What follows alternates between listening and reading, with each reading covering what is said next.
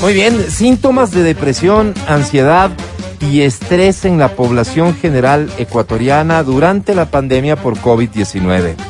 La UDLA llevó a cabo un estudio que buscaba descubrir, describir el estado de la salud mental de los adultos ecuatorianos durante la pandemia por COVID-19 de marzo a agosto de 2020. En total participaron 766 personas. Alrededor del 8% de los participantes declararon haber tenido diagnóstico de COVID-19 y un 12.9% haber experimentado síntomas relacionados. Vamos a platicar con Clara Paz, docente investigadora, autora de esta importantísima publicación de la UDLA. Un placer saludarte. Clara Paz, bienvenida al show de la papaya, bienvenida a Exa FM. Hoy por hoy se comienza a hablar más, y creo que eso es bueno, de estos cuadros de depresión, de ansiedad y estrés provocados por la pandemia. ¿Qué tan cierto es que hoy los niveles son mayores a los que existían antes de la pandemia y qué han logrado ustedes identificar a partir de este estudio? Nuevamente, bienvenida. Hola, buenos días y gracias por la invitación. Gracias por dar este espacio a un tema tan importante como es el de la salud mental. Ah, y como comentas, claro, este es un tema relevante. Desde que comenzó la pandemia, se hizo mucho más evidente que no solo es importante tener en cuenta la salud física, sino que la salud mental de las personas que vivieron condiciones realmente estresantes, que fueron las de vivir en pandemia, que fueron em, estar aislados, no tener contacto con los seres queridos y en algunos casos también el duelo por la pérdida de los seres queridos. Entonces, estos son algunos factores que afectan directamente a la posibilidad de crear algunos síntomas, sean de depresión, ansiedad y estrés.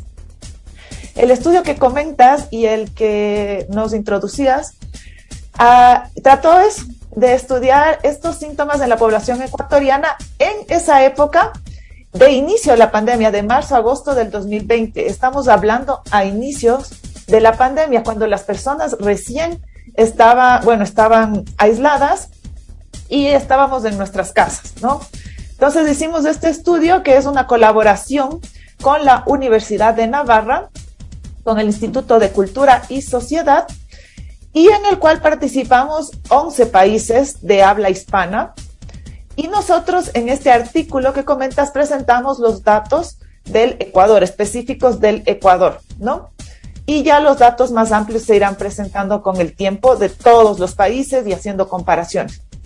Sin embargo, lo que encontramos en esa época, que fue que hay que recalcar a inicios de la pandemia, sí encontramos que alrededor del 41% de las personas eh, reconocía que tener mayor malestar psicológico, ¿no? Que ellos percibían que tenían mayor malestar psicológico uh, por el hecho, por estar en la pandemia. Y algo bastante relevante que encontramos es que los síntomas en general eh, eran bajos de depresión, ansiedad y estrés, pero sí encontramos que las personas que estaban más afectadas por estos síntomas eran las mujeres y los adultos jóvenes. Oye, te, interrumpo, Clara Paz, perdóname, por favor, pero como paréntesis, ¿qué tan sencillo es o, qué tanto se da que una persona pueda identificar estos síntomas? Porque yo me imagino que, que si me preguntan a mí, oye, ¿has sentido que, que tal vez estás en un cuadro de depresión o ansiedad? Yo podría responder rápidamente, no, no, porque eh, además hoy estamos acostumbrados a un ritmo de vida que viene de la mano con el estrés, con la preocupación, etcétera. Entonces, digo, ¿qué tan sencillo es identificar y saberse eh, parte de un problema? Ok, por ejemplo, nosotros usamos, para eso los em, psicólogos usamos cuestionarios, ¿no? Que los cuestionarios no te, o sea, no te preguntamos directamente, te, te sientes ansioso, te sientes deprimido, sino que son series de preguntas más específicas que después se hace una evaluación global. Pero creo que estas preguntas son las que ayudan a decir, a identificar lo que tú dices. Por ejemplo, algunas preguntas para identificar depresión tienen que ver con, y que son más fáciles de entender en nuestro propio día a día, por ejemplo, si has tenido problemas con el sueño. No, este es un síntoma de depresión, entonces si tú tienes problemas para dormir o duermes mucho, también podríamos tener un indicador. Cualquiera de los dos extremos, cualquiera de los dos extremos, ok. Es problemas con el sueño. Bien. También problemas con el apetito, ¿no? Entonces también, entonces estos son otros indicadores que son mucho más cercanos, ¿no? O sea, o comes demasiado o, te limitas a comer. O sea, es diferente a lo que funcionas normalmente, ¿no? Que comes diferente a lo que comerías normalmente. Y ya más directos a las, al estado emocional es te sientes cansado y agotado la mayor parte del tiempo, por ejemplo, o también te sientes ah, como desanimado, ¿no? Cosas que antes te animaban o, por ejemplo, antes te animaba mucho ir a ver una película o salir de casa, esas cosas ahora ya no te animan tanto, ¿no? Entonces, en general es ver un cambio de estado, ¿no? de cómo funcionas normalmente a cómo funcionas ahora. Clara Paz, perdóname, eh, creo que aún persiste, menos seguramente, pero un cierto prejuicio relacionado con eh, el tema de la atención o, buscar ayuda a nivel psicológico, psiquiátrico. Creo que las personas nos negamos a la posibilidad y es porque seguramente estamos mal informados respecto de lo que puede o, en lo que puede consistir un tratamiento para ayudarnos a una cosa de estas terapias conductuales, en fin. Creo que sabemos muy poco y por eso el, el, prejuicio. Las personas se niegan y las personas simplemente están dejando pasar, ignorando esto y volviéndolo parte de su vida natural. Aceptan ya que no duermen bien, para mencionar los síntomas que nos mencionas, ¿no? Este, que, que ya no tienen el mismo apetito, o que sí, que andan bajoneados, porque a todo además le inventamos un término que ya lo hemos naturalizado. ¿Qué tan, qué tan malo puede llegar a ser esto en una persona, ¿no es cierto?, que no quiere aceptar que está atravesando un proceso o de depresión o de ansiedad. Ya, esto también es algo que ha sido un poco curioso durante la pandemia y es que sí hemos visto que ha habido un aumento, o sea, las personas a pesar de eh, que en Ecuador todavía hay un estigma por ir al psicólogo o ir al psiquiatra, sí hubo un aumento, ¿no? Y más personas estuvieron dispuestas a recibir atención psicológica.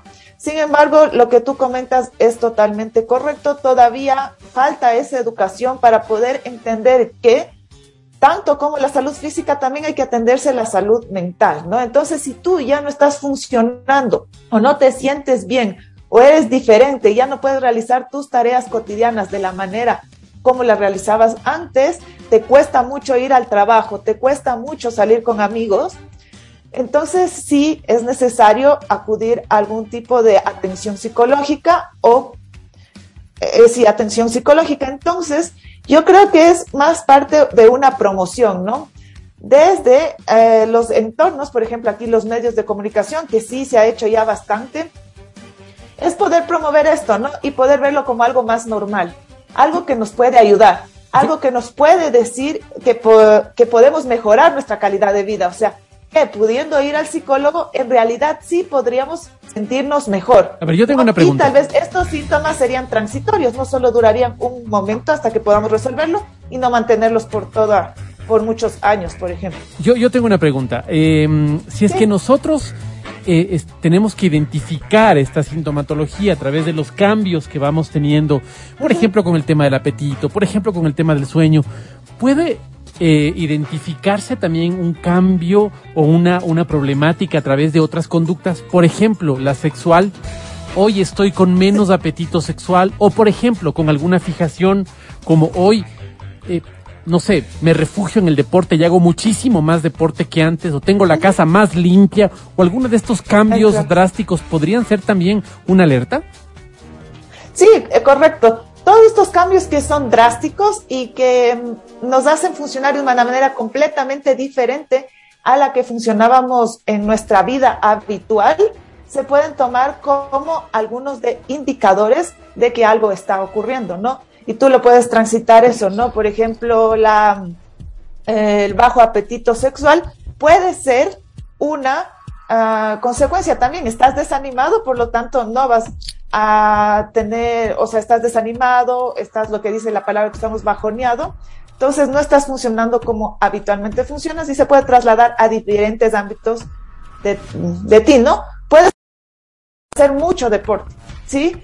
claro, comienzas a hacer mucho deporte, te comienzas a ir más horas al gimnasio de las que ibas normalmente, con tal de calmar estos síntomas de que te puedas sentir muy agitado o que te puedas sentir ansioso. Entonces también hay que tomar en cuenta eso, ¿no? Y todo lo que veas como cambios abruptos en tu forma de actuar y de comportarte con las personas que te rodean es bastante importante, ¿no? Es bastante importante como alertas para decir tal vez puedo necesitar algún tipo de ayuda psicológica y que se lo vea como algo normal, ¿no? Que puede ser que ahora lo necesito y está bien, todas las personas podemos en algún momento de nuestra vida necesitar algún tipo de ayuda psicológica. Entonces, lo que debemos promover es que está bien, no tomarlo tampoco como que a veces hacemos o como burla o como decir estás loco porque vas al psicólogo cuando alguien nos cuenta que eso está ocurriendo. Entonces nosotros también tenemos de, de que responsabilizarnos por respetar y promover. Por ejemplo, si le vemos a otra persona que está teniendo estos síntomas, que ya no actúa de la misma manera que actuaba antes, pues también comentarle que es una buena opción acudir a un psicólogo, ¿no? Entonces, nosotros tanto podemos hacer como para nosotros mismos, pero también para los que nos rodean. Oye, Clara Paz, te menciono otro de los prejuicios que, que, pueden existir a partir probablemente de una mala experiencia y es, es que llego bien al psicólogo y ahora estoy peor después de un tiempo con el psicólogo porque el psicólogo me ha llevado a ver que mis problemas eran más grandes de los que yo pensaba y, y, y, y de pronto se asume esto más bien como algo negativo. Estaba mejor antes de ir al psicólogo. No sé si has escuchado eso alguna vez. Te digo, yo sí. Sí, sí es algo bastante habitual, ya que cuando vas a terapia psicológica en algunas, de, dependiendo de lo que estés afrontando o lo que quieras resolver, puede haber estos espacios en los que necesites como trabajar sobre ti. Entonces, probablemente va a aumentar la sintomatología porque te estás enfrentando al problema o descubres el problema en verdad, ¿no? Lo que pasa es que hay que ser claros de que el es un tratamiento, ¿no? Entonces dura un tiempo. Entonces, tal vez lo que hay que también notar como psicólogos y también como comunidad que el tratamiento debe cumplirse hasta el final, ¿no? Entonces, si aumenta, pues tenemos que resolver, se tiene que trabajar más y después ya se verá el cambio, ¿no? Entonces, también es esta idea, no es que el psicólogo vas a una sesión y te va a cambiar la vida. Buenísima no. aclaración, buenísima aclaración. Clara Paz, te hago una pregunta que seguramente también la tienen nuestros oyentes. ¿Qué porcentaje de la población que recurre, si es que existe algún estudio al respecto, si nos puedes mencionar, o al menos un aproximado, de las personas que recurren a un psicólogo adicionalmente tienen que tener un tratamiento psiquiátrico que podría involucrar ya medicación. ¿Hay algún porcentaje hoy por hoy, fruto de la pandemia, que se pueda, que se pueda mencionar?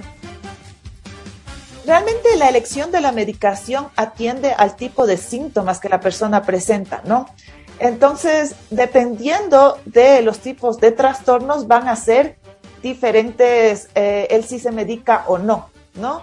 Entonces, no hay como un porcentaje en el que digamos, a esta persona se tiene que medicar. Es más bien cuán graves son los, los síntomas y en general por, eh, en general por la relación, por problemas con relaciones interpersonales, que eso es lo que hemos visto más okay. como resultado de la pandemia, pues no se necesita este tipo de medicación, ¿no? Okay. Medicación se necesita cuando tenemos síntomas que son ya más graves okay. y que duran un tiempo mucho más extendido.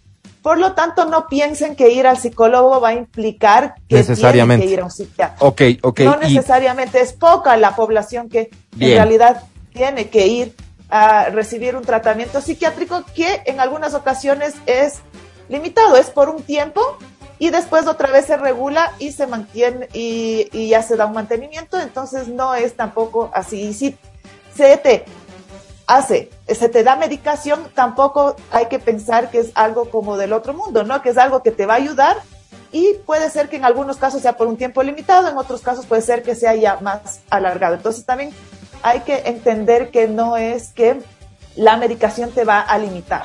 Clara Paz, ¿tienes alguna opinión respecto de las alternativas naturales que existen hoy para, eh, no sé, en, en qué etapa del proceso o con cuánta gravedad se recomienden? Pero yo he visto muchas alternativas naturales, digo bien, que, que, que, que, dicen, ah, es que esto es bueno porque, porque no es tan agresivo con tu organismo, no te impide hacer ciertas cosas, etcétera, eh, y, lo utilizan como una ayuda ante cuadros de ansiedad de depresión. ¿Tienes algún comentario sobre este tipo de, de, de ayuda o no sé si es medicación el término correcto? Eh, de estas ayudas naturales, eh, sí, mi opinión es que en verdad, si son cosas naturales uh, y tú te sientes que te están ayudando, pues es tu decisión y creo que no, no, no ha, hay nada de malo en eso. Uh, y sí, hay gente que toma así, no sé, valeriana o cosas así como para reducir un poco la ansiedad, para dormir mejor. Y está bien porque te ayuda a reducir estos síntomas con algunas de estas en medicina natural. Sin embargo, igual que con la medicina psiquiátrica, lo, lo, que no estás afrontando es en verdad el problema, ¿no? Okay. Te reduce la ansiedad, pero no, o sea, vas a seguir teniendo ansiedad, ¿no? Porque no has, o sea, no, porque no has tratado la verdadera no has causa. A la, ok. Ajá, no has enfrentado. Entonces, tienes que enfrentarte, tienes que hablar sobre el problema, tienes que tratar de resolver cosas para poder sentirte mejor. Pero sí, lo que te entiendo sí puede ser una ayuda para en su momento reducir algunos de los síntomas. Clara Paz, gracias por tu tiempo, de verdad. Te, te hacen una pregunta. ¿Cómo se puede hacer? Tengo a mi hermana que fue dos veces, pero ya no quiere volver a ir al psicólogo. Él le diagnosticó ansiedad. ¿Cómo podemos proceder ya que no queremos obligarle? Pero es que ella tampoco pone de parte. ¿Algún consejo? En realidad sí, claro, esto es como ya una, una elección personal. Mi consejo podría ser que se le explique mejor esto de que el proceso psicológico toma tiempo, lo que comentaba antes, que va a haber situaciones en las que, o momentos en los que vas a estar, tener más síntomas, pero después vas a ir sintiéndote mejor. Ah, como no tengo como un consejo específico de que puedan hacer si la persona decide no ir, ya es su decisión, pero sí pueden apoyarle y comentarle, ¿no? Y también sería bueno dentro de la familia como quitar los estigmas acerca de el tratamiento psicológico, como apoyarlo y asegurarse de que eh, la persona se sienta eh, cómoda a, frente a ustedes sabiendo que va a un psicólogo, ¿no? Que lo vean como familia, como algo mucho más normal y que le va a ayudar a la persona. Incluso, eh, no sé, tal vez le podríamos eh, comentar de casos de personas que han ido al psicólogo y cómo se han sentido, darle información sobre este tipo para que pueda sentirse más cómoda o cómodo yendo al psicólogo. Clara Paz, una pregunta final. ¿Tiene o no tiene cura la depresión, la ansiedad? Eh, en realidad la depresión y la ansiedad, o sea, como síntomas, como trastornos, um, son temporáneos, ¿no? No es que vivimos así todo el tiempo. Entonces yo sí podría decir que se puede llegar a resolver los problemas que causan estos síntomas y las personas en general sí reducen la ansiedad, sí reducen el malestar, ¿no? Entonces yo creo que atendiendo a un psicólogo y en el caso que sea necesario recibir la medicación, sí te puede eh, reducir los síntomas y curar en este momento la depresión o ansiedad que tengas. Claro que eso no queda exento de que otras cosas pasen en tu vida dentro de unos años y ya puedan aparecer estos síntomas o similares. Por ejemplo, que pierdas a algún ser muy querido y muy importante, que eso no se puede prever, pero puede pasar después de 10, de 20, de 30 años. Entonces no podemos decir que hay una cura para toda la vida, pero sí una cura para lo que te está ocurriendo actualmente. Y creo que pasa por entender bien de lo que estamos hablando, ¿no? Porque me quedo pensando en lo que dices y no sé si la comparación cabe, pero ok, hoy me está doliendo la cabeza a nivel físico porque, vaya, estoy forzando la visión porque tengo un problema. Me, me, me, corregí el problema de la visión, pero mañana me puede volver a doler la cabeza por, por otra circunstancia. Entonces, un poco si entendemos así también el cuadro de ansiedad y depresión, podremos entender que no se trata de curar este, la depresión o la ansiedad, sino de resolver los problemas que en esta ocasión lo están generando. Exactamente, has dado un excelente ejemplo y creo que es una buena metáfora que ayuda a las personas para entender con la salud física, ¿no? Puede ser que algo ahora te incomode, lo resuelves, pero después puede ser que otra vez, como tú dices, te duela la cabeza, pero por otra situación. Entonces también hay que resolver eso, ¿no? Entonces no hay una cura para toda la vida, pero sí hay una cura para ahora. Clara Paz, yo primero quiero felicitarte a ti como docente, investigadora, autora de esta publicación, a la UDLA, sin lugar a dudas, por ocuparse de estos temas que yo digo también por lo que hemos vivido a nivel de eh, emergencia, a nivel de salud, ¿verdad? Hemos descuidado estos otros temas. Nuestra, nuestra prioridad ha sido tal vez evitar contagiarnos o curarnos si nos contagiamos del COVID, pero no hemos estado del todo conscientes de lo que eh, la pandemia también nos va dejando como resultado.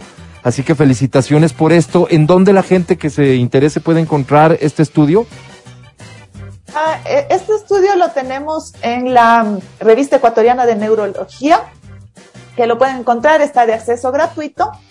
Y si este estudio, si van también en, buscan en Google Académico mi nombre, que es Clara Paz, tal y cual, van a poder encontrar este y otros artículos que hemos realizado durante la pandemia y que tienen de, diferentes poblaciones con las que hemos estudiado, ¿no? En este caso, este estudio del que hablamos hoy es de la población general. También hicimos un estudio de las personas que estaban aisladas o que, que tenían COVID y que tenían sospechas de COVID. También tenemos un estudio sobre eso. Y cada día estamos actualizando y estamos desarrollando más estudios eh, con los datos que hemos ido recolectando durante la pandemia. Así que pueden eh, buscarnos en Google como eh, mi nombre, Clara Paz, y van a encontrar varios artículos que se van actualizando y que les dan información de lo que estamos haciendo, que sí es un interés bastante importante ahora mismo por la salud mental de los ecuatorianos. Nuevamente gracias por eso y felicitaciones y también a la UDLA, como no, ya sabes, Google Académico Clara Paz y puedes acceder a este y otros estudios. Felicidades, Clara Paz, que te vaya muy bien. Gracias por tu tiempo. Ya regresamos. Gracias. El podcast del show de la papaya.